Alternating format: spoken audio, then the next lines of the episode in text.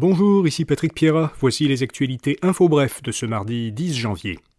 Trudeau est à Mexico, au sommet des leaders nord-américains.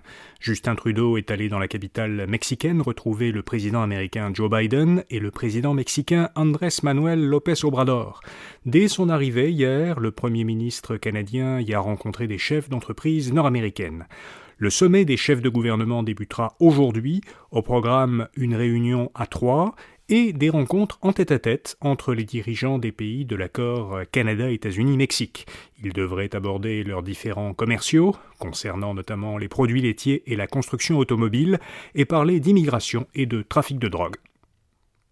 Le Canada achète 88 avions de chasse américains F-35. La ministre de la Défense nationale, Anita Anand, a confirmé la signature d'une entente avec les gouvernements des États-Unis et les fournisseurs américains Lockheed Martin et Pratt Whitney. Le coût total de l'achat est estimé à 19 milliards de dollars. C'est le plus gros investissement fait dans l'aviation militaire canadienne depuis 30 ans. Le Parti québécois voudrait augmenter le salaire minimum jusqu'à 18 dollars l'heure.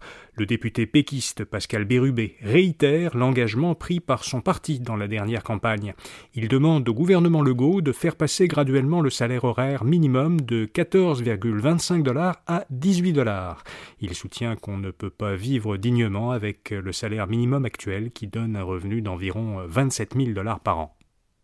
Au Brésil, plusieurs centaines d'émeutiers pro-Bolsonaro ont été arrêtés. Le gouverneur de Brasilia avait indiqué dimanche soir qu'au moins 400 personnes avaient été arrêtées pour avoir participé aux actes terroristes survenus le même jour dans la capitale brésilienne. Selon des médias brésiliens, le nombre d'arrestations pourrait maintenant être jusqu'à trois fois plus élevé. Une enquête a été ouverte pour établir la responsabilité des manifestants qui ont commis d'importants dégâts en envahissant le Congrès brésilien, le palais présidentiel et la Cour suprême.